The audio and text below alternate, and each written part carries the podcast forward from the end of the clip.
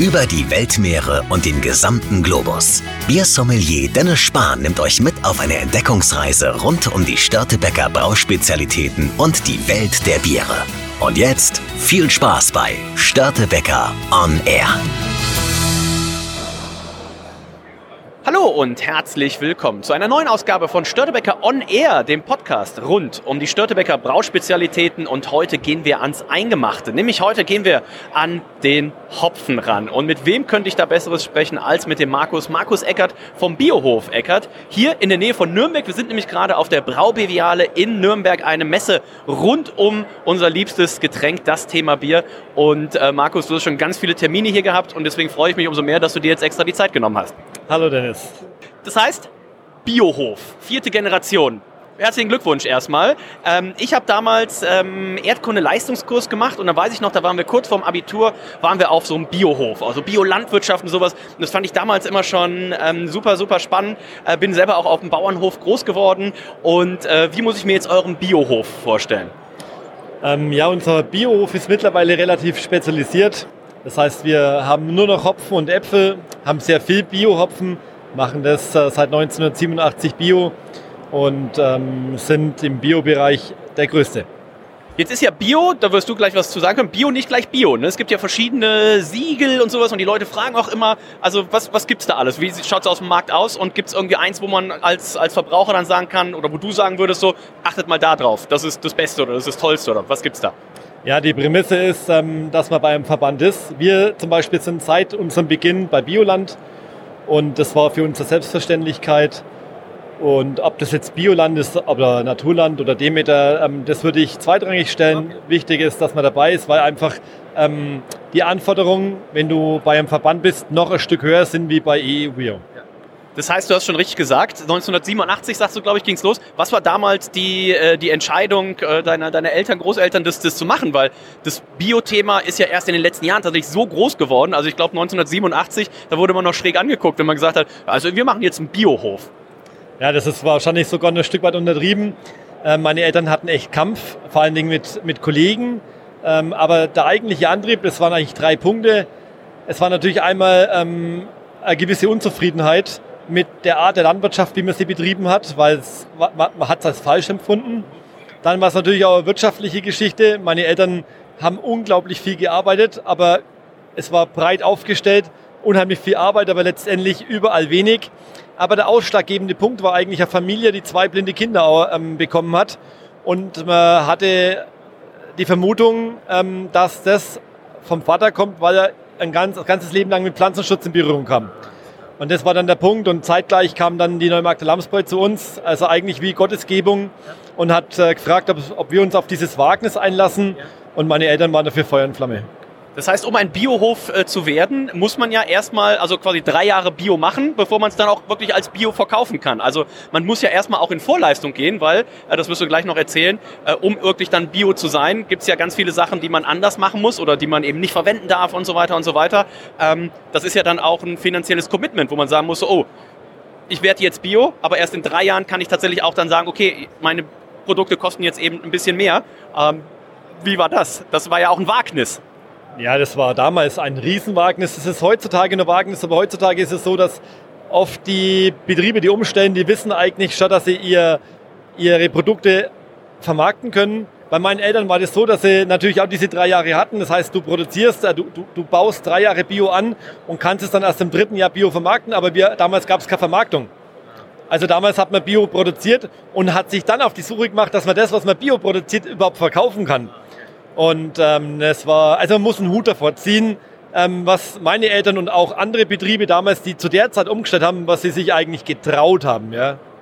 Das heißt, wenn wir jetzt über Biohopfen äh, sprechen, was unterscheidet Biohopfen, also in der klassischen, die, die Hopfenranke kommt irgendwann aus dem Boden, bis dann äh, kommen wir gleich noch draus, das wird dann irgendwann zu Hopfen, äh, Hopfenpellets gemacht. Was ist unterschiedlich im Vergleich zu einem klassischen Hopfenhof? Was müsst oder was wollt ihr anders machen? Ja, ähm, es ist ja ganz äh, natürlich unheimlich breit gefächert, was anders ist. Es ist natürlich immer prinzipiell das, was jeder weiß, dass man anderen Pflanzenschutz fährt, ähm, dass man natürlich anders auf den Boden schaut, dass man keine synthetischen Dünger verwendet. Aber bei uns am Betrieb ist es natürlich viel mehr. Wir bewässern aus einem Bio, also aus einem Bewässerungsbecken, ähm, nicht aus einem Brunnen. Ähm, wir verwenden keine imprägnierten Holzmasten. Äh, es ist, äh, ist total breit gefächert. Wir probieren äh, Plastik aus dem Betrieb zu verbannen. Wir wollen äh, Folien verwenden, die wieder verwertbar sind und die ähm, eben nicht mehr aus Kunststoff bestehen. Also wir haben Photovoltaikanlagen, weil wir Strom erzeugen wollen, um gewisse Arbeitsschritte eben anders aufzustellen. Es ist breit aufgestellt. Also wenn man es ganz runterbricht, würde man jetzt sagen, äh, es gibt zehn Vorgaben, die ihr erfüllen müsst und ihr seid anders rangegangen und habt gesagt, pass auf, das sind die 100 Sachen, die wir anders machen wollen und habt dann geguckt, ja, unter den 100 Sachen sind die 10 Sachen, die wir machen müssen, quasi eh mit drin, weil du sagst ja schon richtig, ähm, ihr geht ja weiter darüber hinaus, was man jetzt tatsächlich machen müsste, um die Kriterien zu erfüllen. Ja, ganz so ist es natürlich nicht, aber man wächst einfach. Also man macht zuerst das, was man machen muss und irgendwann bist du, ähm, irgendwann hast du dieses Gen in dir und dann probierst du natürlich ständig besser zu werden.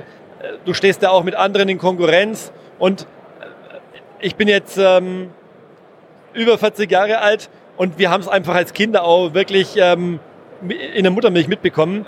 Und wir probieren natürlich, das ähm, nur weiterzutreiben. Ja. Das heißt, Biohof Hopfen, ist der auch seit 1987 schon am Start oder kam der irgendwann dazu? Äh, der Hopfen ist, äh, es geht immer nur ganz Betriebsumstellung. Damals gab es eh nichts anderes und der Hopfen war von jeher am Betrieb, natürlich viel weniger. Von dem her wurde er natürlich umgestellt und es war eigentlich auch das Haupt- Kriterium der Umstellung war der Hopfen, eben über die Neumarkter Lamsbräu. Ähm, den Betrieb gibt es schon viel länger, aber die Umstellungsphase läuft seit 87. Ähm, das heißt, wie muss ich mir das jetzt vorstellen? Du hast gesagt, okay, wir machen ein paar Sachen anders. Schlägt sich das ja wahrscheinlich auch auf den Ertrag aus. Ne? Also ähm, kann man das grob sagen? Biohopfen hat 10% weniger Ertrag pro Hektar oder gibt es da irgendwie Zahlen oder hängt es auch ganz stark mit dem, mit dem jeweiligen Hopfenernten generell, mit dem Klima und so weiter zusammen? Was ist da so deine Erfahrung? Ähm, ist natürlich ähm, etwas komplexer gefächert, aber prinzipiell ist es so, dass wir ungefähr 25 Prozent weniger Ertrag haben wie ein konventioneller Betrieb. Äh, sortentechnisch ein bisschen unterschiedlich und es ist natürlich auch so, dass wir deutlich mehr Aufwand haben. Ja? Ob, ob äh, dem, was wir praktisch dem Boden zufügen oder Arbeitsstunden. Wir haben äh, beim Hektar Hopfen irgendwo 400, 450 Arbeitsstunden und der konventionelle Betrieb hat 300. Das macht natürlich dann auch schon einen Unterschied. Das heißt, wie viele Leute arbeiten bei euch dann in der, in der Hochsaison? In der Hochsaison haben wir ungefähr so 30 bis 35 Fremdarbeitskräfte. Okay. Und äh, wie viele unterschiedliche Sorten Hopfen? Also wie viele Varianten bietet ihr an? Ja, das ist, äh, das ist eine lustige Geschichte, weil früher ähm, wäre das undenkbar gewesen. Wir haben jetzt 16 ähm, und äh, sind da wirklich breit aufgestellt. Hat natürlich auch mit der Entwicklung zu tun, was der Hopfen gerade auch macht. Früher hast du Standardsorten gehabt und damit wurde alles getan.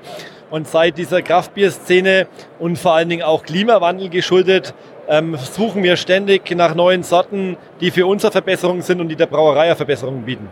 Das heißt, Klimawandel sprichst du gerade schon an, auch ein wichtiges äh, Thema. Das heißt, ihr habt wahrscheinlich auch schon mal Hopfensorten dann rausgerissen, in Anführungszeichen. Also ihr habt wahrscheinlich auch schon mal Sorten umgestellt, oder? Also einfach, um auch klimatisch das Ganze anzupassen oder auch neue Trends eben dann anbieten zu können. Also ich behaupte jetzt, das sind wir der Betrieb, der das am allermeisten vorantreibt. Äh, wir ähm, haben einige Sorten eliminiert, weil sie einfach zur Bio nicht passen, weil sie viel zu viel zu empfindlich sind. Ich nenne jetzt ein Beispiel, Herr Spucker Spät. Ähm, und wir versuchen natürlich ständig äh, dieses Augen, dieses, das, das Hauptmerkmal weiter zu spinnen. Ähm, was ist für die Brauerei gut und was ist für uns gut? Vor allen Dingen in Angesicht des Klimawandels und in Angesicht der Umsetzbarkeit auf dem Biobetrieb. Ich war schon ein, zwei Mal äh, bei der, bei der Braugerstenernte auch mit dabei. Ähm, da gab es gerade so das Thema, oder gibt es in den letzten Jahren so das Thema, so alte Sorten wieder zu holen, weil man einfach sagt, so, okay, damals waren die Jahreszeiten auch schon relativ rau. Ne? Man musste aus, konnte auch im Winter mal minus 30 Grad sein und so weiter. Ähm, gibt es das beim Hopfen auch? Also, dass man da sagt, so pass auf, ähm, es geht jetzt gar nicht mehr so drum, äh, welcher, welcher äh, Ertrag nach oben oder unten, sondern dass man einfach sagt, ich brauche einfach was, was auch gegen das Wetter äh, einfach ein bisschen unempfindlicher ist? Ähm, prinzipiell ja, aber leider ist die Praxis eine andere. Äh, wir versuchen uns natürlich immer an die Brauerei anzulehnen, weil was bringt es, und das haben wir auch live am Betrieb, was bringt uns das, wenn wir eine Sorte haben, die super für uns funktioniert. Und der Braumeister und der Brauereiinhaber sagt, ey, schön Markus, dass du die Sorte hast, aber interessiert uns überhaupt nicht. Also wir müssen uns da einfach nach der, an, an der Nachfrage ähm, schon anpassen. Aber wir probieren natürlich die Brauereien zu beeinflussen. Wir führen aktiv Gespräche, auch mit der Störtebäcker und ähm, probieren da einfach die Brauereien etwas zu lenken. Das ist ein langer Prozess, weil Brauereien sind an für sich sehr konservativ. Aber wir merken, ähm, dass sich trotzdem dieser, ja, dieser äh, Wasser, der ständig ins Stein ist, es, es geht was weiter. Ich glaube, ich habe es gestern hier bei den Kollegen von Bad Haas, glaube ich, aufgeschnappt, korrigiere mich, äh, die, die Perle zum Beispiel. Irgendwie, sie wollen die Brauereien von der Perle wegbringen, weil sie sagen so, es macht keinen Sinn mehr. Es gibt jetzt bessere Hopfen, die das Gleiche können und viel äh, effizienter und alles sind. Aber wie du schon richtig sagst, da sind die Brauereien manchmal sehr konservativ unterwegs. Ne? Also da braucht auch ein bisschen Überzeugungsarbeit. Und beim Hopfen ist es ja auch so, ähm, ähnlich wie diese Dreijahresfrist ist für äh, die Umstellung auf Bio, ist ja auch so eine Hopfenpflanze. Die pflanze ich nicht im, im März ein und dann äh, gehe ich im September hin und mache 100% Ernte. Auch im dritten Jahr trägt die ja tatsächlich. Also so ein, so ein Hopping, dass man jetzt sagt, auch dieses Jahr mache ich die 16 Sorten und nächstes Jahr mache ich die anderen 16 Sorten, das funktioniert auch nicht. Ja, das ist richtig. Ähm, Hopfen ist eine Pflanze wie Wein. Der wird einmal gepflanzt, wird der Stock und du hast im dritten Jahr erst einen normalen Ertrag. Im zweiten Jahr hast du vielleicht 50 Prozent Ertrag. Und ähm, auf die erste Frage hin, Perle ist wirklich ein, ein guter Zeiger. Äh, wir haben das aktiv vorangetrieben. Wir ersetzen einen Großteil der Perle mittlerweile mit einer Zuchtsorte der Firma Hopsteiner, die heißt Akoya. Und ähm, da haben wir vor allen Dingen mit der Störtebäcker gemeinsam ähm, Nordisch Hell, ne? Akoya im Nordisch Hell, ähm, sehr lecker. Absolut, ähm, haben wir das wirklich vorangetrieben und die Störtebäcker setzt mittlerweile ein Großteil ähm, Akoya ein. Das heißt, wie lange äh, arbeitet ihr schon zusammen mit, mit Störtebäcker? Oh, keine Ahnung. ah, nee, ich, äh, keine Ahnung, ich schätze ähm, 15 Jahre. Ja. Und ähm, es ist mittlerweile wirklich eine sehr, sehr freundschaftliche, ähm, tiefe Beziehung. Du hast ja auch gesagt, äh, ist jetzt quasi zweiter Messetag. Am Abend, bevor die Messe losging, hast du gesagt, da war ich mit äh, Andreas Müller war zum Abendessen und so weiter. Also die, kann man schon sagen, ist auch ein freundschaftliches Verhältnis, was man dann natürlich aufbaut, weil im Umkehrschluss, ähm, wenn du den Hopfen nicht anbaust, können wir kein Bier brauen. Und äh, wenn jetzt die Jungs von Störtebecker sagen, oh, wir gehen jetzt irgendwo anders hin, ist für dich auch doof. Ne? Also das ist man in 15 Jahren wahrscheinlich auch schon so ein bisschen aneinander gewachsen, oder? Ja, das macht, das macht ja das Bio aus. Also Bio ist ja nicht nur, dass man sagt, okay, wir probieren es auf dem Acker anders zu machen, wir probieren es auch mit den Menschen anders zu machen. Und wenn man natürlich dann ähm, so einen Gegenpart hat, wie zum Beispiel Andreas Möller, ich nenne jetzt den Namen einfach mal, wir, wir haben uns so, wir kennen uns jetzt so lange, dass wir uns auch wissen, wie wir miteinander umgehen dürfen. Und das ist natürlich unglaublich wertvoll, wenn man sich ehrlich austauschen kann. Ja? Und ähm, das bietet sich natürlich an, wenn wir jetzt hier in Nürnberg in der Braumesse sind, wir sind ja nur 25 Kilometer entfernt, dann hole ich mir natürlich einen Andreas Müller zu mir und ähm, mache diesen Austausch intensiv, diese zwei, drei Tage, weil das ist einfach eine wertvolle Zeit. Inwieweit ist dann auch die Vertreter der Brauerei verständnisvoll, wenn man sagt so, ey, pass auf, meine Kosten, äh, ne, wir haben es alle jetzt äh, gemerkt, wenn wir einkaufen gehen, Inflation und sowas alles, das sind dann wahrscheinlich die nicht so schönen Gespräche, wenn es dann darum geht, die Brauerei möchte natürlich immer super Qualität, also generell, nicht Störteberg, alle Brauereien, eine super Qualität zu einem möglichst niedrigen Preis. Ähm, wie sind das dann die unangenehmen Gespräche? Macht man das wie so ein Pflaster, reißt man das einmal schnell ab und sagt, so pass auf, ähm, kostet 10% mehr oder wie, wie geht man damit um? Naja, das Prinzip ist so, dass wir versuchen, mit allen unseren Brauereien und Abnehmern Verträge zu machen. Und das haben wir in der Regel auch. Das heißt, wir sprechen nie darüber, ob wir jetzt irgendwo schnell einen Hopfen verkaufen oder ob die Brauerei schnell einen Hopfen kauft, sondern es ist immer langjährige Geschichte und das darf man nie auf eine Seite hängen. Und das ist, wenn ich jetzt zurückschaue, die letzten 20 Jahre, es hängt auch wirklich nie auf eine Seite. Auch da probiert man ehrlich und offen zu kommunizieren. Und klar, man hat nicht immer die gleiche Meinung, aber letztendlich muss es ja der Sinn sein, dass jeder von beiden Parteien ähm, schaut, dass, dass der andere gut über die Runden kommt, weil wir sind voneinander abhängig. Und von dem her ist es äh, eigentlich immer relativ, ich will nicht sagen unkompliziert, aber relativ, ähm, sind gute Gespräche, die ja immer zum Ergebnis führen. Das hast du gesagt, Akoya einer der neueren Hopfen, so generell, wenn du sagst, ihr habt 16 verschiedene, wie ist das aufgeteilt? Was sind so die größten Hopfen flächenmäßig, die du, die du anbaust?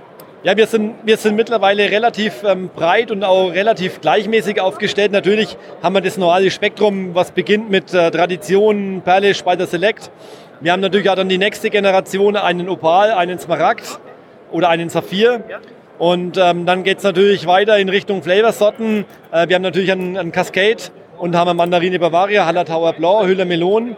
Und dann gehen wir natürlich den ganz neuen Sprung in diese ganz neuen Sorten. Wir haben jetzt einen Tango bei uns am Betrieb und natürlich auch ähm, Zuchtsorten, zum Beispiel von der Firma Hopsteiner, Solero, Eureka ist ein Bitterstoffhopfen oder eben Anakoya. Ähm, ich war mal, wo du gerade sagst, äh, Hüll ich war mal in Hüll beim Hopfenforschungszentrum. Ähm, habt ihr auch irgend, mit irgendwem, dass ihr zusammenarbeitet, dass bei euch auch mal, wir haben es äh, vorhin gesehen bei einem Hopfentasting hier, der, der US-Hopfenbauer, da gibt es dann die Hop Breeding Company, HBC sind dann immer deren Versuchshopfen abgekürzt. Äh, das heißt, bevor die irgendwie so einen schicken Namen kriegen wie Tango, Kalista, äh, Akoya, Citra und wie sie alle heißen, ähm, Seid ihr da auch involviert? Also äh, habt ihr auch mal so Versuchssachen, wo ihr sagt, wir bauen jetzt mal hier so ein paar Pflanzen an und dann gucken wir mal, was bei rauskommt? Also wir sind nicht in der Versuchspflanzung dabei, aber wir sind ein Betrieb von Hüll, der Pflanzenschutzversuche macht. Das heißt, der Hüll kommt zu uns, hat irgendwelche neuen Biopräparate und die werden bei uns im Hopfengarten aktiv ausprobiert, wirklich mit, mit Wiederholungen in der Parzelle, mit Wiederholungen. Also es geht meistens vier Jahre, ähm, wo die werden wissenschaftlich ausgewertet und da sind wir ein Betrieb, der das mitmacht. Und wo siehst du jetzt für die nächsten Jahre die größten Herausforderungen im Bereich äh, Bio, Biolandwirtschaft, Biohof, Biohopfen? Ja, die Herausforderungen sind natürlich heute ähm, breit gefächert. Ja. Einmal natürlich Pflanzenschutz im Biobereich ist nach wie vor eine riesen Herausforderung. Da kämpfen auch wir, damit wir irgendwas einsetzen dürfen, was, was bio-tauglich ähm, ist. Dann ist es natürlich so, dass wir ähm, schon sehr, sehr ähm, oder mit, mit, mit wachem Auge auf diesen Klimawandel schauen. Ähm, der belastet uns sehr, weil wir natürlich die, vor allem diese Sommertrockenheiten ähm, brutal merken. Auch diese Veränderungen nicht über 50 Jahre, sondern die letzten 10 Jahre. Und äh, das Dritte ist natürlich, dass wir momentan in der Bioszene schon einen gewissen Einbruch haben aus der ähm, wirtschaftlichen Lage, ähm, inflationären Lage, ähm, was wir natürlich ein bisschen bedenklich finden, weil es schade ist, dass wir das, was wir die letzten 10, 15, 20 Jahre aufgebaut haben, dass es gerade ein bisschen so einen, einen, Knackpunkt bekommt. Und da probieren wir natürlich alle Mittel und alle Hebel in Bewegung zu setzen, dass wir das wieder brechen und dass es wieder zumindest kontinuierlich weiter bergauf geht und nicht zurückgeht. Ähm, meine Nachbarin, die Candy, äh, zusammen mit ihrem Papa Hobbybraumeisterin 2022 und die hat auf ihrem Balkon auch äh, ein bisschen Hopfen. Und ähm, auch unsere, unsere Freunde, ähm, die grünen Banditen oben in Örsdorf, die haben auch so ein paar Hopfenpflanzen im, im Garten. Kannst du ein paar Tipps geben, also ohne Geheimnisse zu verraten? Wie kann ich jetzt biotechnisch da rangehen, dass ich sage, das kann ich gut als Dünger nehmen und das kann ich vielleicht auch mal draufsprühen, damit es kein was, so typische Mehltau oder was auch immer äh, die typischen Krankheiten sind. Hast du dafür für Hobbybrauer zu Hause, die sagen, ich habe ja auch ein, zwei Hopfenranken, gibt es da so Geheimrezepte, wo du sagst, ja pass auf, probiert das mal, äh, das hilft schon sehr. Also ähm, das Einfachste ist einfach auf eine empfindliche Sorte zu gehen. Also unempfindliche Sorte ist immer das, das Beste und anders geht es eigentlich auch nicht. Also was gut funktioniert, ist sicher ein Cascade ja, das ist eine unempfindliche Sorte. Amerikanische Sorte hat wenig Probleme mit irgendwelchen Krankheiten. Aber an und für sich bin ich da kein großer Freund davon. Weil es ist für uns oft ein Problem, weil wenn jemand in seinem privaten Garten Hopfen anbaut und der ist Paranospora infiziert und das ist eigentlich gang und gäbe, dann sporulliert er. Das heißt, diese Sporen fliegen fünf, zehn Kilometer und schaffen uns dann Probleme. Also von dem her mache ich jetzt kurz Eigenwerbung. Wir gehen jetzt wirklich mit dem, im Dezember mit einem Webshop an den Markt, eben genau für diese ganz kleinen. Ähm, das sind auch fünf verschiedene Hopfenpflanzer drin. Wir bieten dann 30 verschiedene ähm, Sorten an. Und ähm, da würde ich jedem raten, diese fünf oder zehn Euro zu setzen und diesen, diesen kleinen, diese kleine Hopfenmenge zu kaufen, weil es brutal schwierig ist, eine Hopfenpflanze so zu kultivieren, dass es letztendlich, dass man Freude daran hat. Ja? Weil man darf nicht vergessen, das ist eine Dauerkultur, die kriegt oft die gleichen Probleme und ähm, es ist schwierig, in dem kleinen Rahmen Pflanzenschutz so zu betreiben, dass es dann sinnhaftig ist. Also wir sagen euch nochmal rechtzeitig Bescheid dann, wenn das Ganze äh, verfügbar ist, greift da auf jeden Fall zu. Und äh, die Hopfenernte generell ist ja jetzt durch. Ne? Das gibt dir natürlich auch immer ein bisschen Zeit, jetzt hier mal auf der Messe vorbeizuschauen. Wie zufrieden warst du mit der, mit der Ausbeute 2023? Es war ja zeitweise, hatten wir gedacht, es fällt gar kein Regen mehr. Und dann kam aber noch ein bisschen Regen. Konnte das, das tatsächlich noch retten? Ja, genau so war's. Also bis, äh, bis zum 24. Juli war es so, dass wir wirklich gefühlt keinen Regen bekommen haben über Monate. Die Hopfen haben katastrophal ausgeschaut in ganz Deutschland. Wir haben da eine Schätzung äh, gehabt, äh, die war miserabel. Und dann hatten wir aber das Glück, dass es ab dem 25. Juli wirklich drei Wochen geregnet hat, teilweise bis 200, 300 Liter. Und es war phänomenal, was die Hopfenpflanze dann wegmacht. Also bei uns ist jetzt so ein Betrieb. Wie so ein ausgetrockneter Schwamm stelle ich mir das vor, die dann wirklich alles aufsaugt. Ne? Richtig. Und man darf nicht vergessen, es ist eine sieben Meter hohe Pflanze mit einem unglaublichen Habitus, mit einer unglaublichen Oberfläche. Ähm, jetzt, wenn man einen Strich drunter ziehen, ist es so, dass man durchschnittliche Ernte hat mit sehr guten Inhaltsstoffen. Und ähm, allerdings, ähm, dass ich jetzt fertig bin mit meiner Arbeit, äh, äh, Dennis, das muss ich äh, jetzt gleich verneinen, weil wir verarbeiten auch unseren Hopfen selber. Und wir sind jetzt in der, in der Endphase, zwar nicht mit unserem Hopfen, aber wir verarbeiten vier weitere Biobetriebe. Und da wären wir diese Woche fertig und von dem her ist es bis jetzt noch nicht entspannt.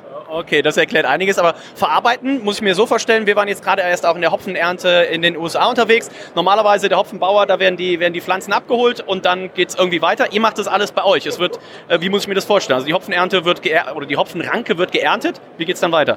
Ja, also wir, wir sind da wirklich was Besonderes. Ähm, und zwar ist es so, wir, wir ernten den Hopfen, wir trocknen den Hopfen, dann wird der Hopfen konditioniert und dann würde er normalerweise in einen Sack gepackt und würde in der Halle stehen bleiben, bis er zertifiziert ist und irgendwann nach vier, sechs, acht Wochen wird er abgeholt. Bei uns ist es so, wir ernten den Hopfen, wir trocknen den Hopfen, wir konditionieren den Hopfen und dann geht er bei uns direkt in die Verarbeitung. Also das heißt, wir ernten heute und übermorgen steht er fertig verarbeitet in dem Kühllager. Das ist die Besonderheit. Und warum machen wir das? Ähm, der Hauptgrund war eigentlich die Rückstandsproblematik, weil wir unsere Hopfen bis, äh, bis zum Jahr 2021, wie alle anderen auch, in konventionelle Verarbeitungslager fahren haben müssen. Es gibt nur drei, drei deutsche Hopfenverarbeiter und ähm, da hatten wir immer wieder Probleme mit Rückständen in unserem Biohopfen mit der konventionellen Anlage. Und das war dann eigentlich der ausschlaggebende Punkt, warum wir selber verarbeiten. Und äh, zum Abschluss noch, äh, ich glaube, das ist auf jeden Fall ein Markt, der noch Potenzial nach oben hat, denn du hast mir gestern schon gesagt, der Anteil von, an Biohopfen ist bei 1,1 Prozent. Habe ich das richtig in Erinnerung? Das ist ja Wahnsinn. Ja, ich glaube, äh, wir liegen bei 1,42 Prozent, aber das könnte tendenziell wieder weniger werden, weil wir gerade schon einen gewissen Markteinbruch haben. Ähm, ja, wir sind ganz, ganz weit weg von den geforderten 30 Prozent. Es ist total unrealistisch. Ähm, äh, wenn wir eine kleine Steigerung schaffen würden, dann wären wir glücklich damit. Aber wir liegen momentan wirklich ähm, bei 1,4 Prozent und es ist übrigens auch weltweit so. Ähm, der, auf der Welt gibt es mittlerweile 800, gut 800 Hektar Biohopfen. Wenn ich da einen Schnitt nehme, bin ich auch bei 1,4 Prozent. Also, äh, wenn ihr Hopfen schon bezieht, äh, dann probiert's doch mal mit dem Biohopfen vom äh, Markus. Ich glaube, wer die Störtebecker Biere kennt, ähm, unter anderem eben auch das, das Nordisch Hell, somit die neueste Sorte, ne, die komplett in Bio entwickelt wurde. Seit 2019 sagt unser Kollege Jens immer Europas größte Biobrauerei. Und äh, das freut uns und merken wir auch immer bei äh, unseren äh, Konsumenten, dass das eben auch immer ein Thema ist, wo die Leute erstmal auf die Flasche gucken und sagen, oh, das ist aber ein leckeres Bier. Und die Flasche so drehen und dann so, oh, ist ja Bio. Also dafür, dass es Bio ist, da schmeckt es doch schon sehr, sehr gut. Und ähm, dementsprechend, also wenn ihr sowohl im kleinen als auch im großen Maße mal die Hopfen von äh, Markus ausprobieren wollt, ich glaube, wer noch, du hättest noch Platz bei dir. Also es könnte auch noch ein, zwei Hopfenranken noch zusätzlich angebaut werden, oder? Kein Problem. Kein Problem. Kein Problem. Wir haben genügend Platz. Also Markus, dir vielen, vielen Dank. Ähm, ich bin sehr gespannt äh, und ich lehne mich jetzt mal aus dem Fenster und sage, nächstes Jahr komme ich mal äh, zur Hopfenernte vorbei. Ähm, ich kann nicht versprechen, dass ich äh, viel und gut anpacken kann, aber ich kann immer gut zugucken und nach getaner Arbeit trinken wir ein Bier zusammen. Danke Dennis und übrigens äh, zum Abschluss, ich finde es cool, dass ihr über Hopfen sprecht und über Bier sprecht. Das ist unglaublich wichtig, weil vergesst nicht, Hopfen ist die Seele des Bieres. Prost. Prost.